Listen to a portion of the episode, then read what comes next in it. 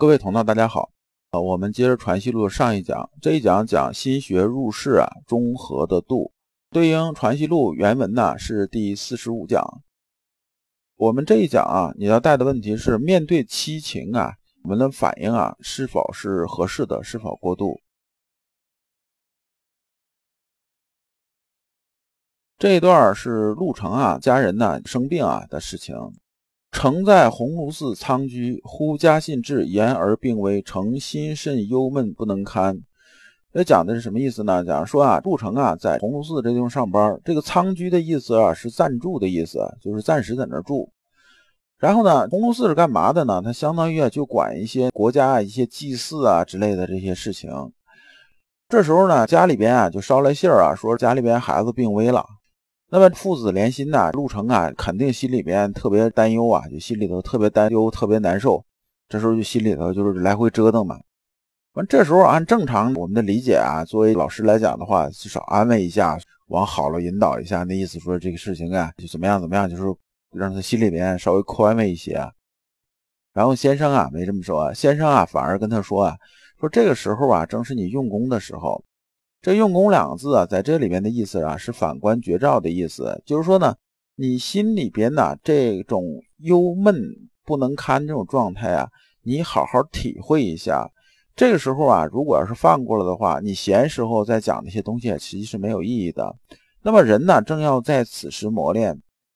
这先生讲这意思啊，就是先生之前一直讲的，我们呢在修心的时候啊。要什么？要在世上磨，不断的世上磨。而这个心呢，是越磨呀越亮的，越磨越亮，就越磨越纯。那这个有点像什么呀？就有点像啊，我们练武一样啊，就是以前练武一样。就现在中国武术啊，总是说这个武术啊和自由搏击啊，说究竟是谁成谁不成的事儿。结果现在武术就变成什么呢？武术现在变成一套路了，跟体操差不多，就这么一套路了。练了很多年套路，但是真正打架的时候，估计是还真不顶用。因为老刘啊，以前在作战部队出来，对部队啊这种擒拿格斗这东西啊，大概其还知道一点，就是所谓制敌啊，往往是一两招之内就基本就制敌了，哪有还拉开架势？那基本不大可能的。那么呢，我们修炼心性啊，也是这样子，不能说你静的时候啊，这怎么修都 OK，但是啊，关键用的时候得能用，就像咱们以前一直讲游泳这个事情似的。就是游泳啊，你在静水里边呢，就是在游泳池里边呢，你怎么游，那其实啊意义并不是很大，因为你不是处处都碰到游泳池的。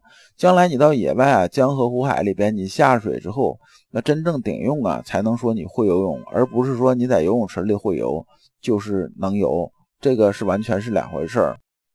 所以先生啊，跟陆程讲的意思就是这样说：这时候你七情已经发动了，那么呢？这个时候啊，你正好要什么呢？要在世上磨，修炼你的心性。先生接着说啊，说父之爱子，自是至情。说父子之情啊，这是有天性在里边，就是血缘关系嘛。那么呢，家里面孩子啊出了问题了，病重了，做父亲的心有牵挂，这是很正常的。然而啊，天理啊，这是指啊是什么？即气机流行这种自然呐，就天理，我们讲道法自然，就所有的道要都流于自然。它这个自然呢是这样子的，就是这天理啊，它有个中和处，就是说呢，它是有个度的。你过了呢，就是私意了；这过了就不合适了。就是说，我们要有个恰当的这种度，不能过。那么人于此处多认作天理当忧，则一向忧苦，不知几事啊，有所忧患啊，不得其正。这里边呢，它是有出处的。这出处是哪儿？是说啊，所谓修身在正其心。心有所愤志，则不得其正；有所胆怯，则不得其正；有所好乐，则不得其正；有所忧患，则不得其正。心不在焉，孰是无睹？置若罔闻，食而不知其味，此谓修身在正其心。这段意思啊，讲的就是什么呢？是说呀，我们心里边有偏的时候啊，心呢就是不正的。这心不正啊，就不是修心这种状态。那么人呐，人于此处多认作天理当忧，则一向忧苦。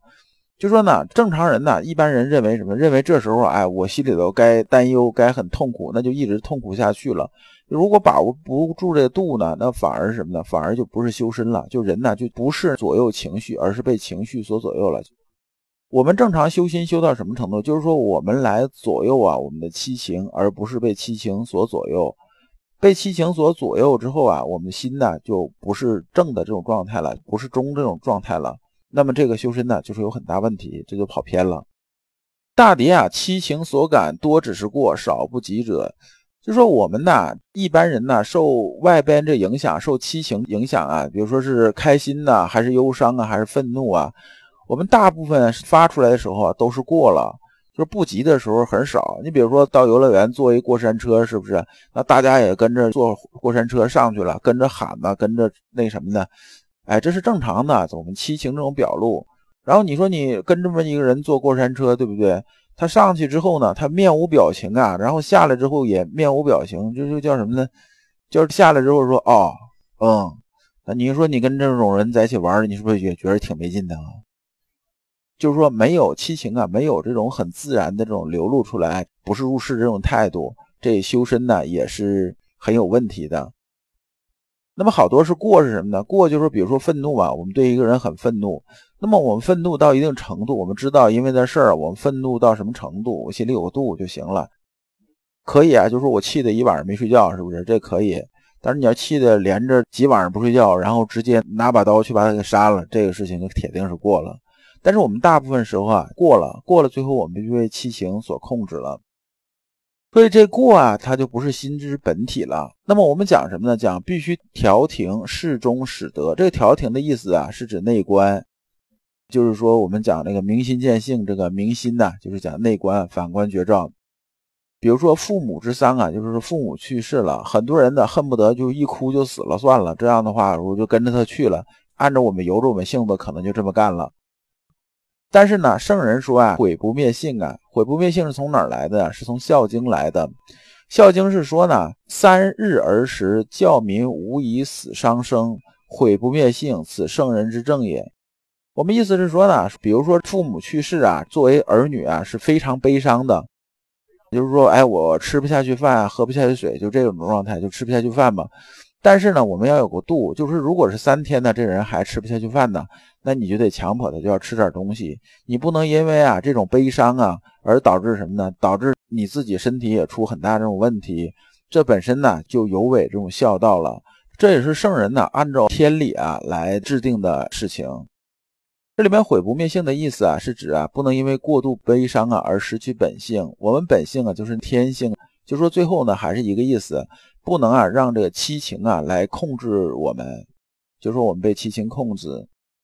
那么人呢，要这里边讲的一个意思就是说啊，天理啊本身呢，它是有一个分寸的，是有度的，这是不能过的。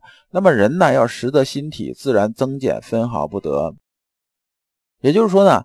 当我们能感受到自己心体的时候啊，我们就知道什么呢？就知道心体里边存的这个天理吧，我们就能感到天理这种自然，就是道法自然这种心体这种自然，我们能感觉到，我们自然而然就知道什么呢？知道心体里边的度在什么地方，就是说我们不能让我们的七情啊失控。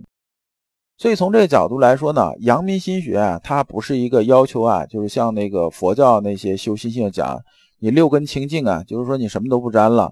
那么你自然呢就一切 OK 了。我们阳明心学是入世之学，它呢不是讲禁欲的，它是讲什么呢？它讲啊，我们心里头不存着贪嗔好恶，那么呢，我们要控制我们的这种七情，而不是被七情所控制。所以阳明心学入世啊，它是一个治情治性的这种学问。那么这一讲啊，到这里就结束了。我们下一讲讲心学的根本是未发之中。感谢诸君。老刘啊，一直相信修身之道在于互相印证，同道为鉴，共同进步，是我们修身的这种必由之路。如果啊，诸位同道对老刘分享的内容比较感兴趣，愿意一起交流、聆听更多的分享，可以通过专辑介绍里面的联系方式联系老刘。今天的内容就到此结束，再次感谢诸君。